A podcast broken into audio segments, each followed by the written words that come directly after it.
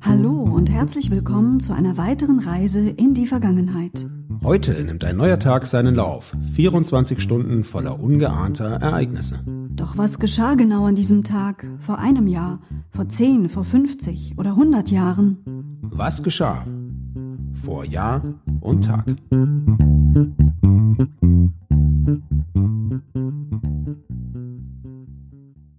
Heute ist Donnerstag und nicht irgendein Donnerstag, sondern der 24. Dezember, Heilige Abend. Hallo Anna. Hallo Sebastian. Vor einem Jahr. Heute vor einem Jahr haben zu Weihnachten die evangelische und die katholische Kirche vor Hass und einem Gegeneinander gewarnt. Es gebe nicht nur die eigenen Interessen, man müsse sich auch für die Menschen und für die Umwelt einsetzen. Zerklüftungen und Hass seien zu überwinden.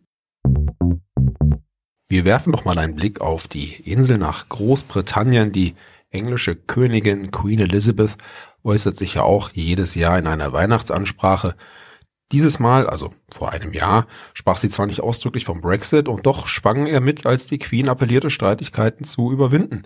Die Königin äußert sich ja normalerweise nicht öffentlich zu politischen Angelegenheiten, doch dürften Sätze wie der Weg zur Versöhnung mag sich in diesem Jahr manchmal recht holprig angefühlt haben, viele Briten an die Turbulenzen und verbalen Entgleisungen der britischen Politik in Bezug auf den Brexit erinnert haben. Ja, und außerdem sprach sie dem Engagement junger Umweltaktivisten ihren Respekt aus. Sie sagte, ich bin beeindruckt davon, wie neue Generationen eine Sinnhaftigkeit für Themen wie den Schutz unserer Umwelt und unseres Klimas entwickelt haben. Außerdem fand auch Privates Einzug in die Weihnachtsansprache. Sie freute sich über den achten Urenkel in ihrer Familie, nämlich den kleinen Archie, den Sohn von Prinz Harry und Herzogin Meghan, Allerdings war es in diesem Jahr auch so, dass Prinz Harry sein erstes Weihnachtsfest nicht im Schoße der königlichen Familie verbracht hat. Harry und Meghan wollten das Fest lieber mit Megans Mutter feiern. Vor zehn Jahren. Im Jahr 2010 hat es in Europa ordentlich geschneit. Ich kann mich erinnern an wochenlange Schneefälle und jeden Tag Schneeschippen. Und das führte dann auch zu weniger schönen Dingen. Ja, geradezu zu einer Tragödie, zum Beispiel in Diepenbeek in Belgien. Kurz nach der weihnachtlichen Mitternachtsmesse mit ungefähr 200 Teilnehmern stürzte hier die alte Backsteinkirche ein. Die Polizei vermutete später als Grund die zu hohe Schneelast auf dem Flachdach des Bauwerks. Vor 25 Jahren. Ein großes Thema sind die Weihnachtsfeiertage natürlich immer auch im Nahen Osten. Am 24. Dezember 1995, an Heiligabend, sendete PLO-Chef Yasir Arafat ein Friedenssignal aus und er nahm damals an der Mitternachtsmesse in der Geburtskirche in der palästinensischen Stadt Bethlehem teil. Vor 50 Jahren. In seiner Weihnachtsansprache heute vor 50 Jahren forderte Bundespräsident Gustav Heinemann die Bundesbürger zu größerer Hilfe für Menschen mit Behinderungen auf. Außerdem sprach Heinemann über Friedenspolitik und demokratische Kultur. Seine Ansprache wurde von den damals zwei Fernsehanstalten und allen Rundfunksendern übertragen. Ein schöner Erfolg für die Ermittlungsbehörden. Der Polizei gelang am 24. Dezember 1970 die Aufklärung der bislang größten Falschgeldaffäre in der Geschichte der Bundesrepublik. Im Westerwald hatten sie eine Druckerei ausgehoben, in der gefälschte 100 Markscheine im Nennwert von insgesamt 2,7 Millionen Mark gedruckt worden waren. Vor 75 Jahren. Wir gehen zurück ins Jahr 1945. Am 24. Dezember dieses Jahres hat der Rat der evangelischen Kirche den alliierten Kontrollrat aufgefordert, sich für die Entlassung möglichst vieler deutscher Kriegsgefangener einzusetzen. Das war die Botschaft für das Weihnachtsfest in diesem Jahr, kurz nach dem Krieg. Auch ein Geburtstagskind haben wir heute. Ian Fraser Kilmister, besser bekannt als Lemmy, der Kopf der Band Motorhead. Der ist am 24. Dezember 1945 in England geboren.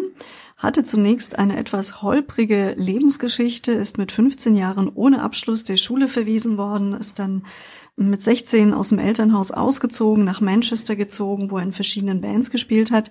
Ja, und ähm, als Gitarrist nahm er oder als Musiker nahm er seinen ersten Anlauf 1957, als er nämlich die Hawaii-Gitarre seiner Mutter beschlagnahmte, weil er damit Mädchen in seiner Schule imponieren wollte. Er hat zeitlebens nie Musikunterricht, Gitarrenunterricht gehabt, sondern hat sich das Spielen selber beigebracht. Von Manchester aus ging er in den 60er Jahren schließlich nach London und hielt sich zunächst mit Gelegenheitsjobs über Wasser, unter anderem bei Roadie bei Jimi Hendrix. Ja, und 1975 hat er dann seine legendäre Band Motorhead gegründet. Bekannt ist Lemmy nicht zuletzt deshalb, weil er sein Mikrofon sehr seltsam positioniert hat, nämlich immer etwas zu hoch, das, so dass er beim Singen den Kopf in den Nacken legen musste. Es war sein Markenzeichen. Ja, und er hat später mal in einem Interview gesagt, es sei ein Relikt aus seinen Anfangstagen, äh, als die Band vor ganz wenigen Zuschauern spielen musste und er so das Elend im Publikum nicht mit ansehen musste, wenn er eben den Kopf so weit oben hatte. 1990 verlegte Lemmy seinen Wohnsitz von England nach Los Angeles. Da hat er dann bis zu seinem Tod gelebt. Kurz nach seinem 70. Geburtstag wurden bei ihm Tumore im Kopf- und Nackenbereich diagnostiziert. Er starb schließlich kurz nach seinem Geburtstag am 28. Dezember 2015 in seiner Wohnung in Los Angeles. Ja, kleiner Fakt am Rande, das war eine relativ kleine Wohnung, eine Zwei-Zimmer-Wohnung, wie ich in einem legendären Interview in der Süddeutschen Zeitung mal erfahren hat. Und das spricht doch für seine Bescheidenheit. Er wurde damals vom Interviewer gefragt, warum er denn in einem Zwei-Zimmer-Apartment lebt und nicht in einer riesigen Villa. Und er zuckte wohl mit den Schultern und fragte, ja, wofür, wofür sollte er?